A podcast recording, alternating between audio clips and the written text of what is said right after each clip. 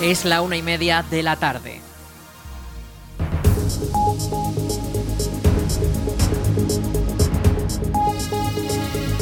Buenas tardes, miércoles 22 de noviembre comenzamos el espacio para la información local en el 107.4 de la FM en la Almunia Radio. Les habla Rich Gómez, aquí arranca una nueva edición de la Almunia Noticias.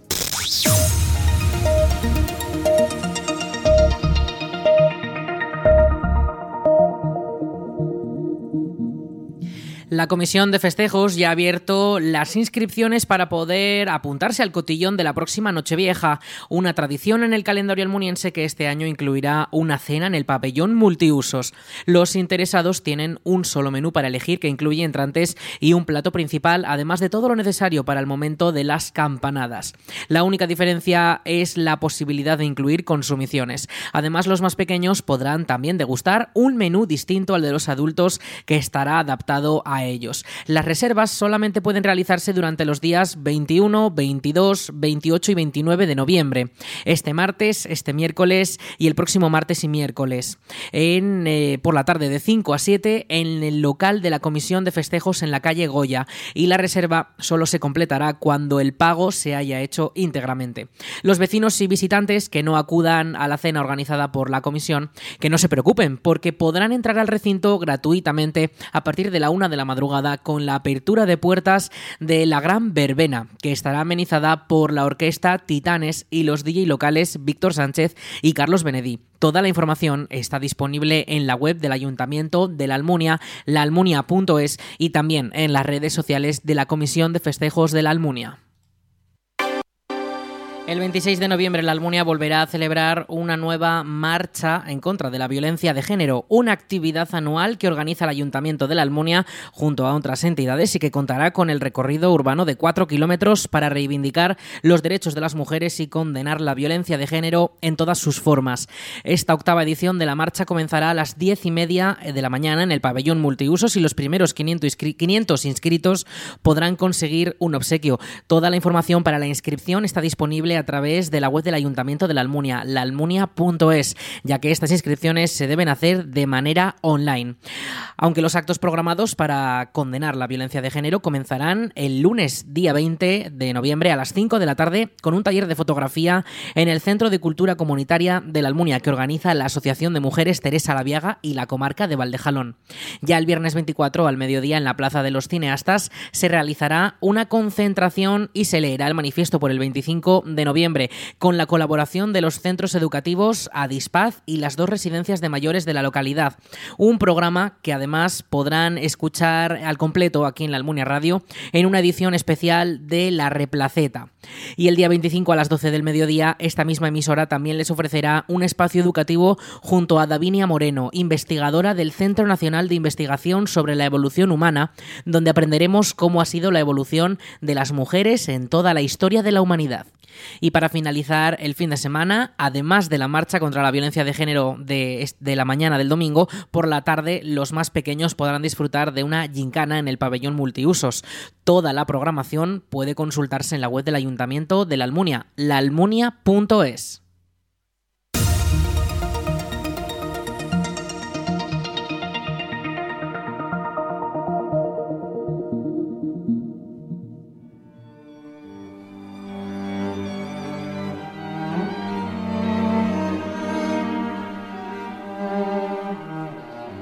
La agenda cultural de este fin de semana en la Almunia estará repleta de música. El viernes a las 7 de la tarde en el Salón Blanco se podrá disfrutar del último de los conciertos que Musetica tiene programados en la Almunia desde hace unos años. El espectáculo incluirá un repertorio de música clásica interpretada por un cuarteto de violonchelos dirigido por Fernando Arias, uno de los representantes más destacados en el panorama musical español. Arias es profesor adjunto de violonchelo en la Escuela Superior de Música Reina Sofía y catedrático de violonchelo del Real Conservatorio Superior de Música de Madrid. La lista de piezas incluye composiciones de Mozart, Pergolesi y Piazzolla.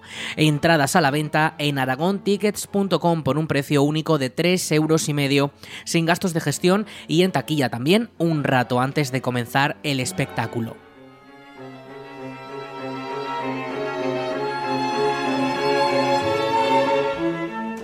Y el sábado será el turno de la Asociación Musical Maestro Gregorio Jimeno, que ofrecerá el concierto anual en honor a Santa Cecilia. La cita será a partir de las siete y media de la tarde en el interior de la iglesia de Nuestra Señora de la Asunción, con entrada gratuita. Un concierto en el que podremos escuchar distintas piezas clásicas interpretadas por esta banda conformada por artistas locales. Recuerden, el viernes a las 7, concierto de música clásica a cargo de Musetica en el Salón Blanco. Entradas a la venta en aragontickets.com. Y el sábado a las 7 y media, en la iglesia de la Almunia, concierto en honor a Santa Cecilia a cargo de la Asociación Musical Maestro Gregorio Jimeno, con entrada libre.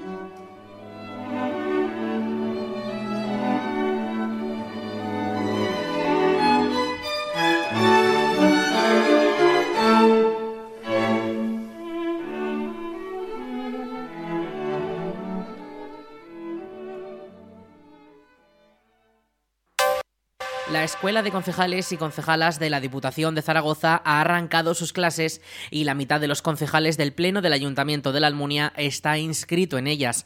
Los concejales ya han podido asistir a la primera sesión del curso que les formará sobre temas con los que deben estar familiarizados en la Administración Municipal.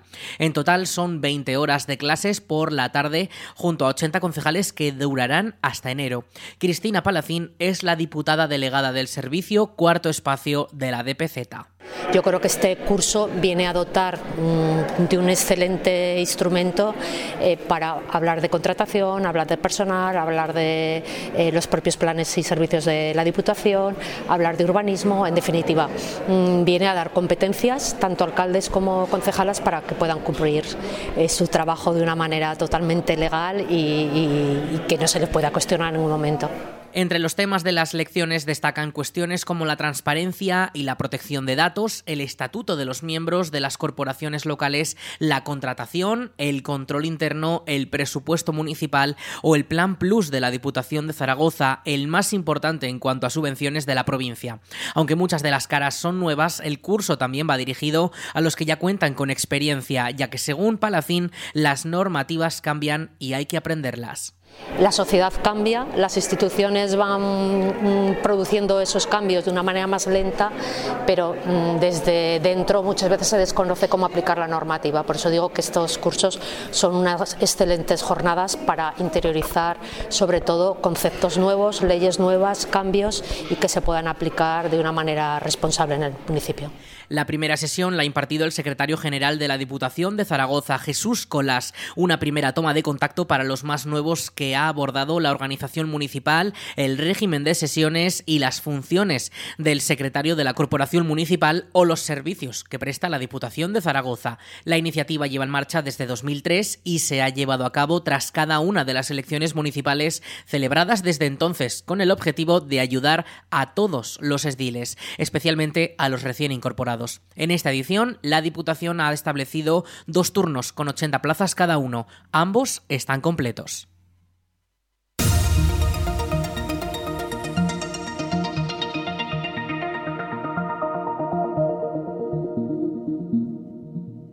Medio millón de euros ha destinado la Diputación de Zaragoza en ayudas para la adquisición de suelo industrial y su conservación y mantenimiento. Dos líneas de subvenciones anuales con las que la institución quiere fomentar la compra de terreno industrial para nuevas instalaciones o ampliaciones. De toda esa inversión, 300.000 euros se repartirán para la compra de suelo, mientras que la conservación y el mantenimiento contará con los 200.000 restantes. Escuchamos a la diputada delegada de Bienestar Social y Desarrollo, Mercedes Trébol. La Diputación de Zaragoza quiere seguir ayudando a impulsar y dinamizar las áreas industriales de los municipios de la provincia.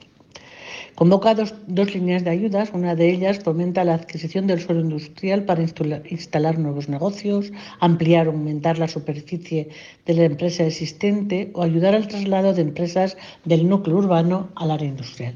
Y la segunda este otro plan apuesta por ayudar a los ayuntamientos a aliviar gastos de conservación y reparación de infraestructuras y bienes inmuebles ubicados en el suelo industrial municipal. El plan para la conservación y mantenimiento está dotado con 200.000 euros. Pueden acceder todos los ayuntamientos de la provincia, salvo la capital y la comarca central por su proximidad a la capital.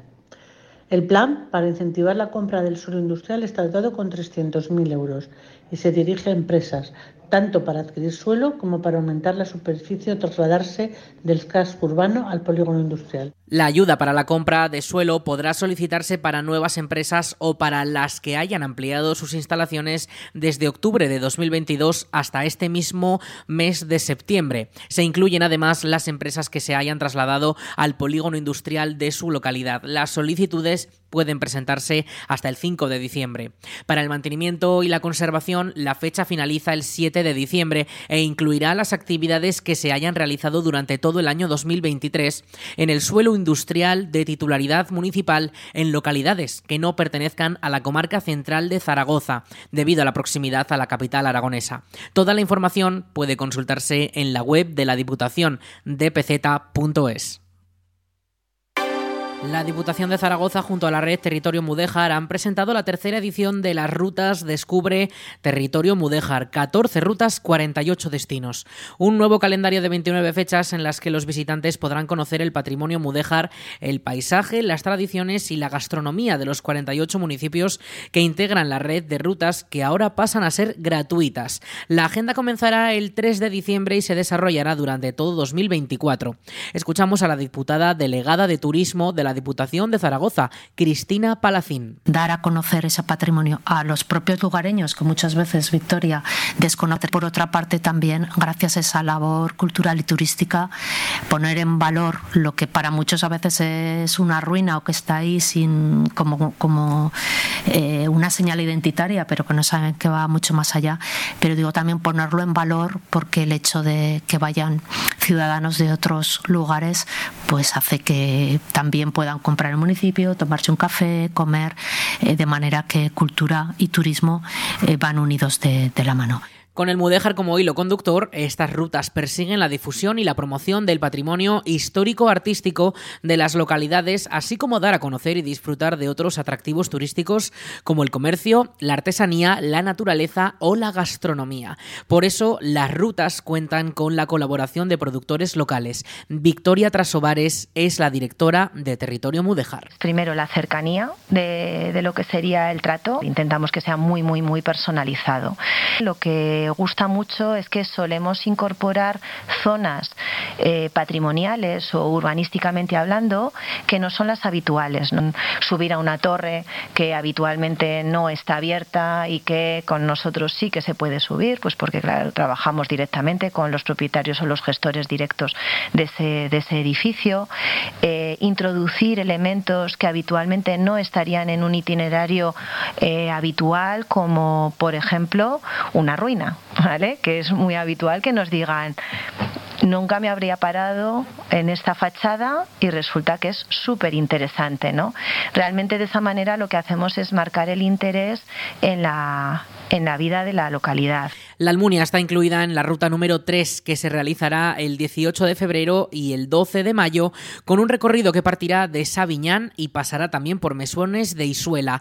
Las 14 rutas también incluyen paradas en Ricla, Alpartir, Cosuenda, Illueca Calatayud o Borja, entre otros muchos municipios. Las inscripciones pueden realizarse desde el teléfono 876-634-125 lo repetimos, 876-634-125 o desde el correo electrónico rutas arroba territoriomudejar.es.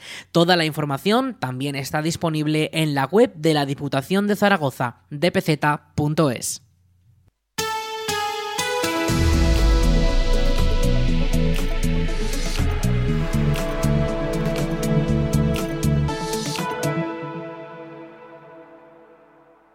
Vamos con la previsión del tiempo. Este miércoles 22 de noviembre tenemos ese aviso amarillo por fuertes rachas de viento que podrían alcanzar los 80 kilómetros por hora. Un aviso que se va a mantener sobre todo hasta las 8 de la tarde. Mucha precaución, eh, ya que la Agencia Estatal de Meteorología pronostica esos vientos del norte, rachas de hasta 80 kilómetros por hora que ya se han registrado prácticamente eh, durante estas primeras horas de la jornada hacia las 8 o las 7 de de la mañana. Actualmente tenemos unos 40 kilómetros por hora constantes, esos vientos del norte que van a ir cediendo conforme vaya transcurriendo el día. A partir de las 8 de la tarde, como decimos, eh, remitirán, irá soplando más suave ese viento con rachas de hasta 20 kilómetros por hora. En cuanto a las temperaturas, 14 de máxima, 7 de mínima. Las mínimas van a bajar de cara a la jornada de mañana. El estado de los cielos se va a mantener prácticamente igual durante lo que queda de semana. Cielos bastante despejados, ya hemos podido hoy ver el cielo azul.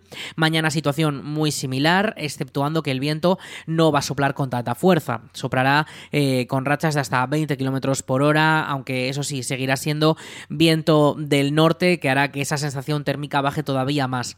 Las temperaturas mínimas se van a, mantener en torno a los 4 grados, las máximas en torno a los 15.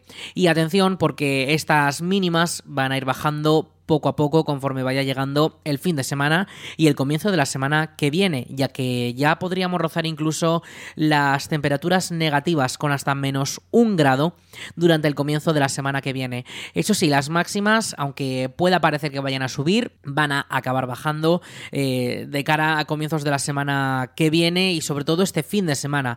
Va a hacer bastante frío eh, comparado con lo que teníamos actualmente y ya empezamos a notar esas temperaturas más eh, propias de finales de noviembre. El estado de los cielos, como les decíamos, pues bastante calma, no se esperan precipitaciones, eh, podría caer alguna pequeña lluvia el sábado, pero desde luego no va a ser gran cosa y podríamos tener alguna nube, pero como les decimos, eh, no hay ese riesgo de que caigan grandes precipitaciones.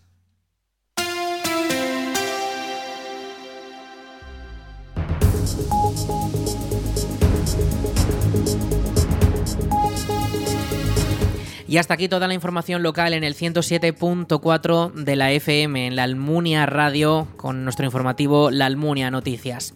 En unos momentos, a las 2 de la tarde, llegan nuestros compañeros de Aragón Radio para ampliar toda la información de nuestra comunidad, de nuestro país y también de lo que ocurre en todo el mundo. Eso será a las 2 de la tarde, como les decimos, en unos momentos. Y ya saben, toda la información y muchos más contenidos de esta emisora disponibles en laalmuniaradio.es.